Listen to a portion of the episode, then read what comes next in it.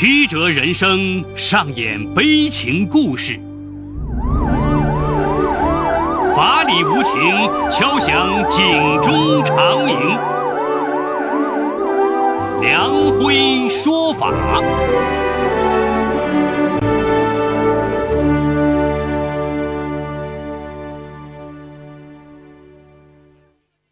梁辉说法由上海故事广播与现代家庭杂志社联合播出。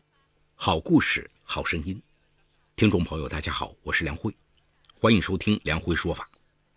今天我要给大家讲这么个故事，叫安监副局长街头炸情敌。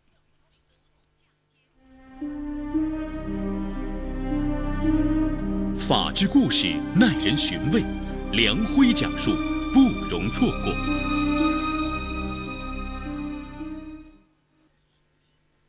如果一切可以重来，白瑞峰愿意从他的人生中抹去有关2002年的所有印记。那年春天，四十岁的白瑞峰还是一名正科级领导。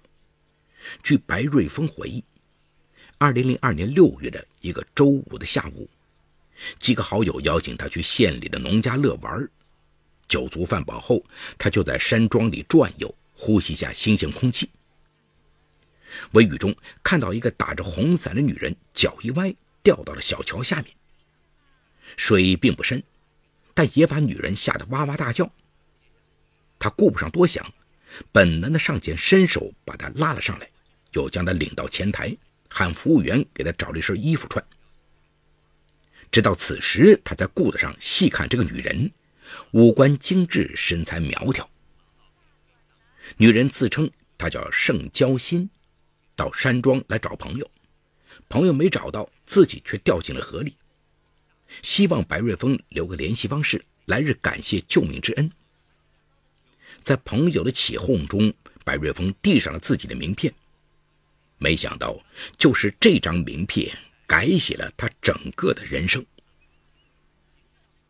原本以为只是一次无意的邂逅，就在白瑞峰快忘了这件事的一天下午，盛娇心敲响了他办公室的门。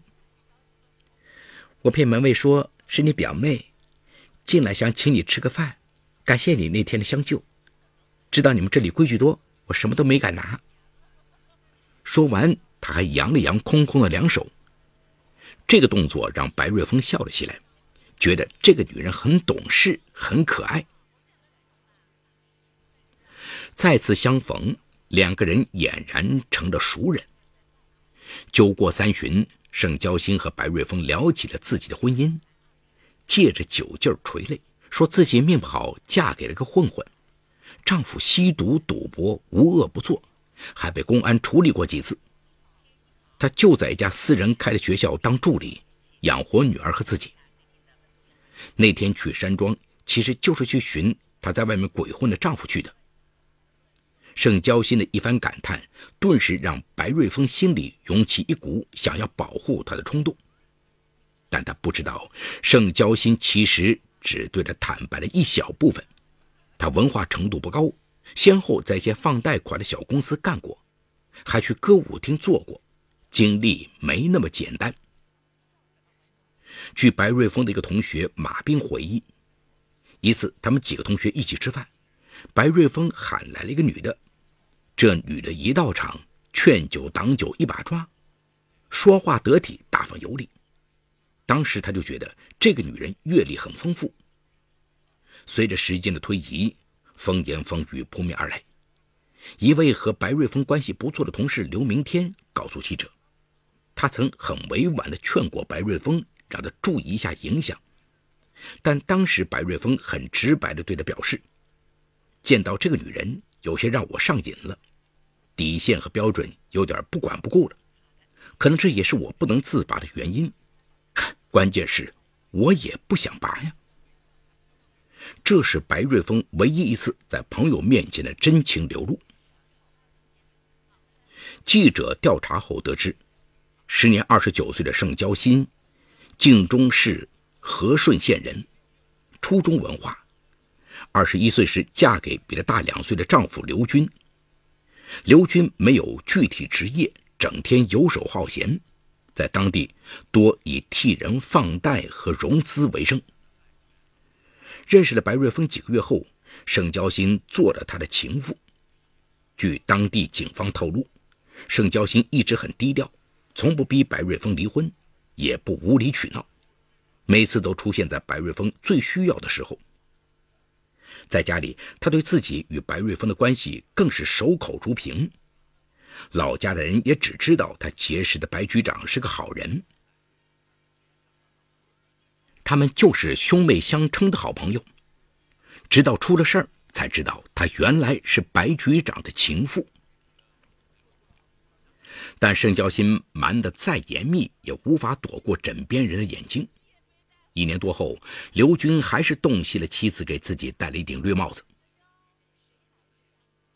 记者在走访刘军的发小马金胜时得知，刘军在当地一位歌舞厅看场子，为小额贷款公司寻欠债人追债为生。发现妻子出轨后，他没有惊动盛娇心，而是派出几波兄弟查情敌的身份。当得知情敌竟然是白瑞峰时，他反倒高兴了。据他一个朋友回忆，刘军不止一次对他说：“以后只要有钱，啥都能办。”这回我老婆可给了我一个大把柄。事实上，刘军最后真的帮几个朋友办成了几件事，一时间他成了那个圈子里的能人。直到案发后，大家才知道，原来他手中的大把柄就是他老婆当大官的情人。据白瑞峰在太原的一个朋友回忆，白瑞峰曾告诉过他，2003年4月5号下午，还在上班的他接到了刘军的第一个电话，开门见山的说自己是盛交心的老公，要求和白瑞峰见见面。白瑞峰当时吓了一跳，本能的回绝了，但刘军最绝的一句话在最后：“今天是4月5号，清明节嘛，万一我们谈不好。”明年的今天，就是你我的忌日。这句话绵里藏针，毒而阴险，逼得白瑞峰不得不答应与其见面。据白瑞峰交代，几天后的一个下午，两个人在约定地点第一次相见。连白瑞峰自己都觉得滑稽，他堂堂一个科级领导和一个县里的混混坐在了一起。刘军也没客气。开口要五十万的心理补偿费，白瑞峰吓了一跳，自己几年来的个人小金库里也没这么多呀。两个人谈了一个下午，最后定下先付十二万元，其他的以后再说。白瑞峰记得当时刘军自嘲说这是一笔摆平老公费，白瑞峰不愿和他过多纠缠。第二天，他把十二万元打进了刘军的账号。同时也暗下决心，以后离盛娇星远点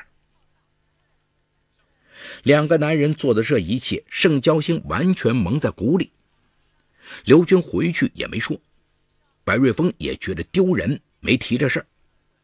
事后，刘军对朋友兴奋地说：“这回好了，找到了一个金矿，可以无限的开挖。可能他也清楚，这个金矿。”让不让他挖下去，取决于盛交心与白瑞峰关系的长短。所以在很长的一段时间里，他完全不过问盛交心的行踪，也不打扰白瑞峰。白瑞峰一直提着的心终于放下了。再加上盛交心乖巧不惹事，从不主动找他，所以他慢慢的胆子也大了起来。在一次外出办事时，又给盛交心打了一个电话，两个人的关系重新恢复了。一晃五年过去。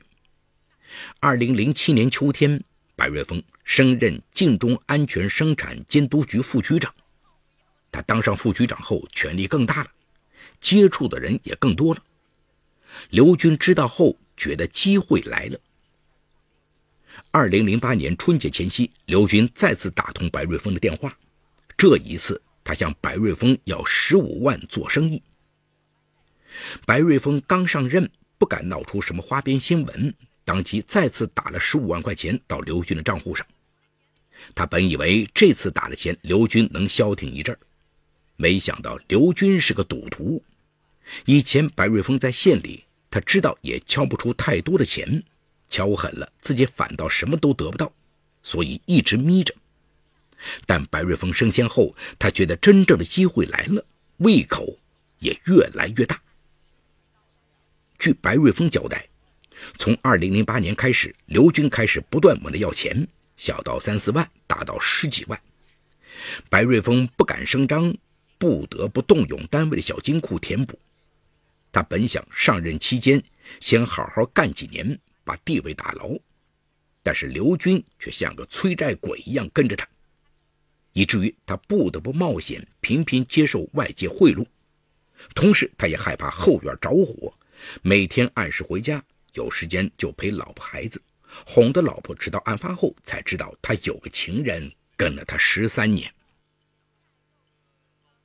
据白瑞峰交代，从二零一零年开始，刘军开始加紧了对他的敲诈，主要原因是吸毒要钱，赌博也要钱。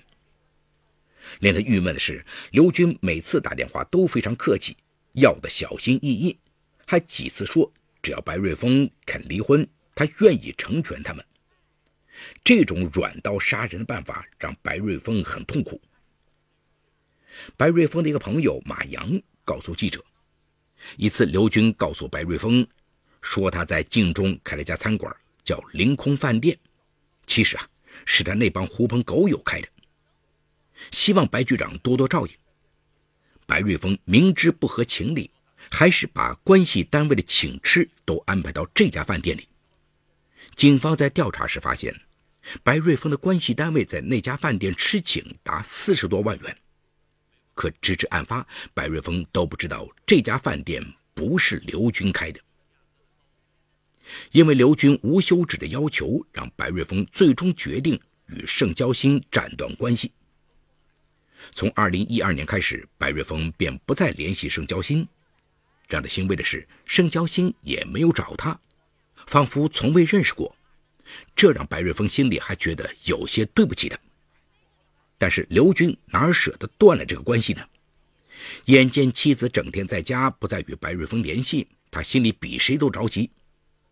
好在这些年妻子与白瑞峰私通，他掌握了大量的证据，于是，一直软刀子磨人的刘军决定开始来狠的了。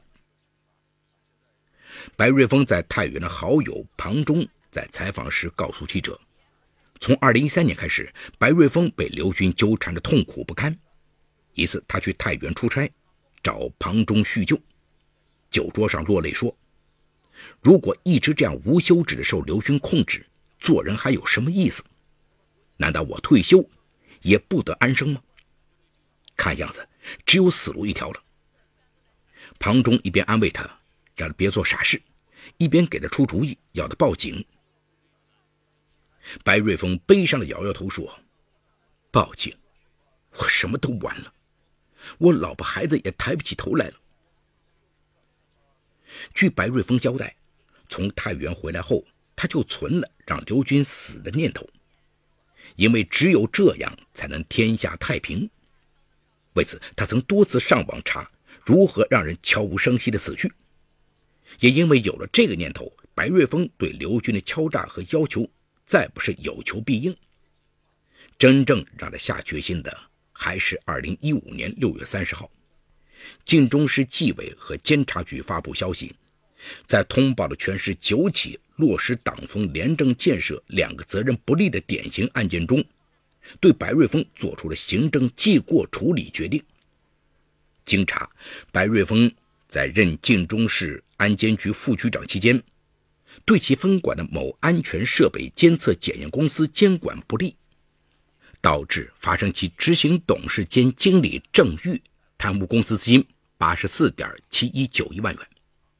该公司财务管理混乱，长期私设小金库，达一百五十七点八二万元。已经五十多岁的白瑞峰对这样的处分有些沮丧。好在对于他的个人作风问题。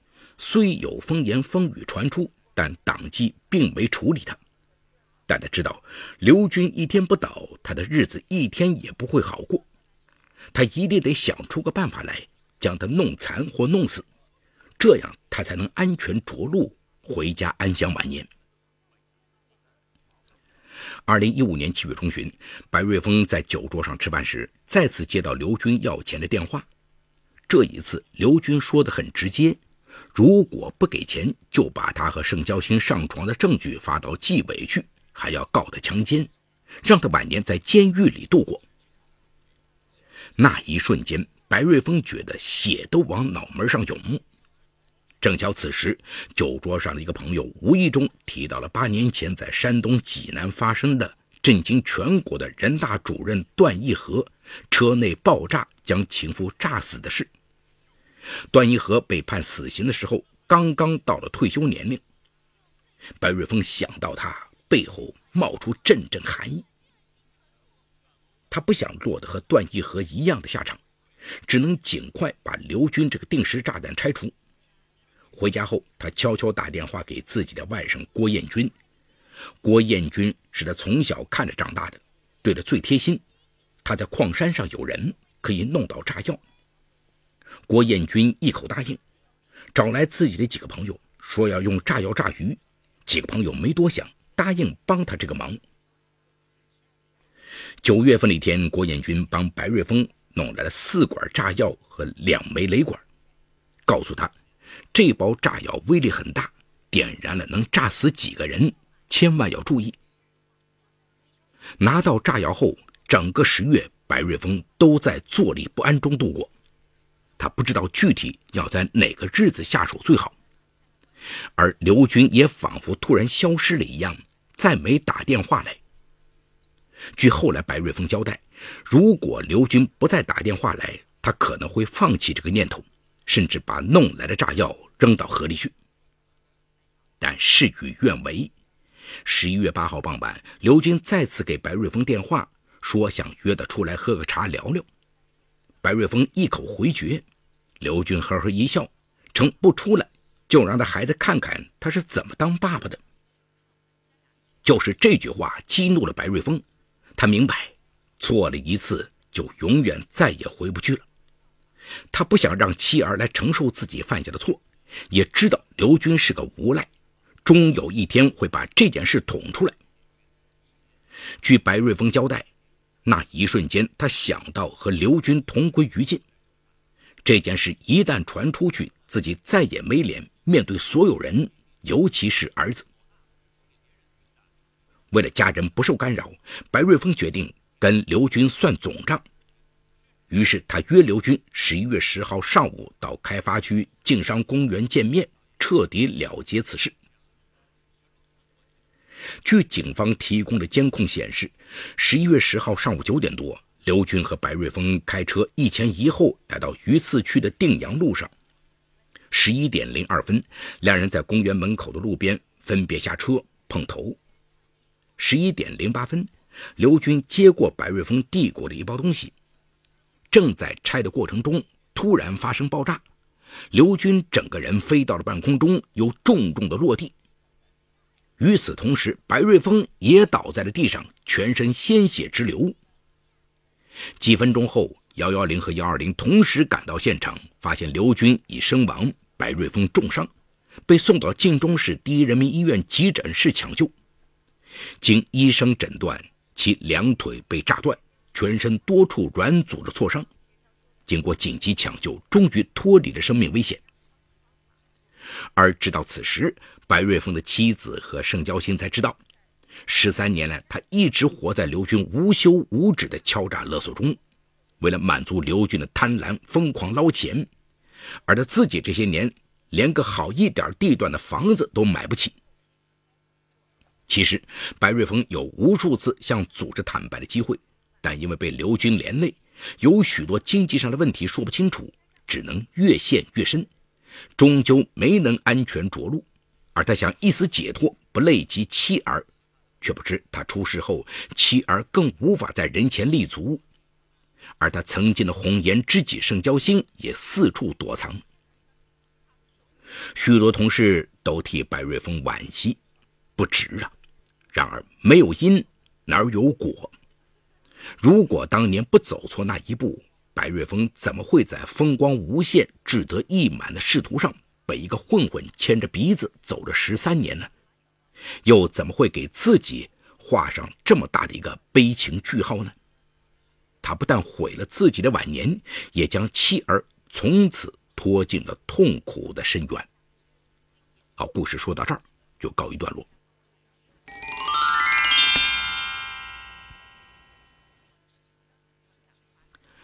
首先啊，白瑞峰的行为构成了贪污罪和受贿罪。根据我国刑法第三百八十二条的规定，贪污罪是国家工作人员利用职务上的便利，非法占有公共财物的行为。白瑞峰为了满足刘军的要求，将本该用于公共事业的钱款挪为他用，应构成贪污罪。而因为单位钱款远远无法达到刘军的要求，白瑞峰不得不因此铤而走险，收受外界的贿赂。根据我国刑法第三百八十五条的规定，国家工作人员利用职务上的便利索取他人财物，或者非法收受他人财物，为他人谋取利益的，构成受贿罪。其次，刘军的行为应属于敲诈勒索罪。刘军手握白瑞峰行为不端的把柄，以此要挟财物，符合我国刑法第二百七十四条对于敲诈勒索罪的规定。另外，白瑞峰在白天的闹市街头使用炸药，企图与刘军同归于尽。其主观上虽然只想杀害刘军一人，但对于是否会造成他人伤害、危害公共安全，持有放任的态度，因此可能触犯刑法第一百一十四条的规定，构成爆炸罪。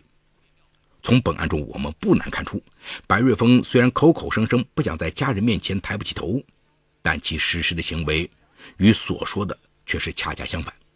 在遇到盛交心之时，白瑞峰毫不犹豫地放任自己沉迷于欲望之中；在受到刘军的要挟之时，白瑞峰不惜动用公款、收受贿赂来维持表面的太平；而在他最终忍无可忍的时候，想到的是与刘军同归于尽，一了百了。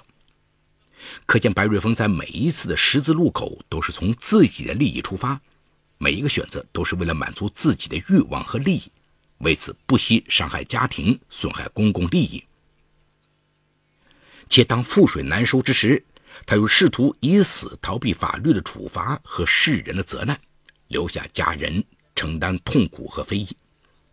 希望通过白瑞峰的悲剧，能给世人以警示：玩火者必自焚。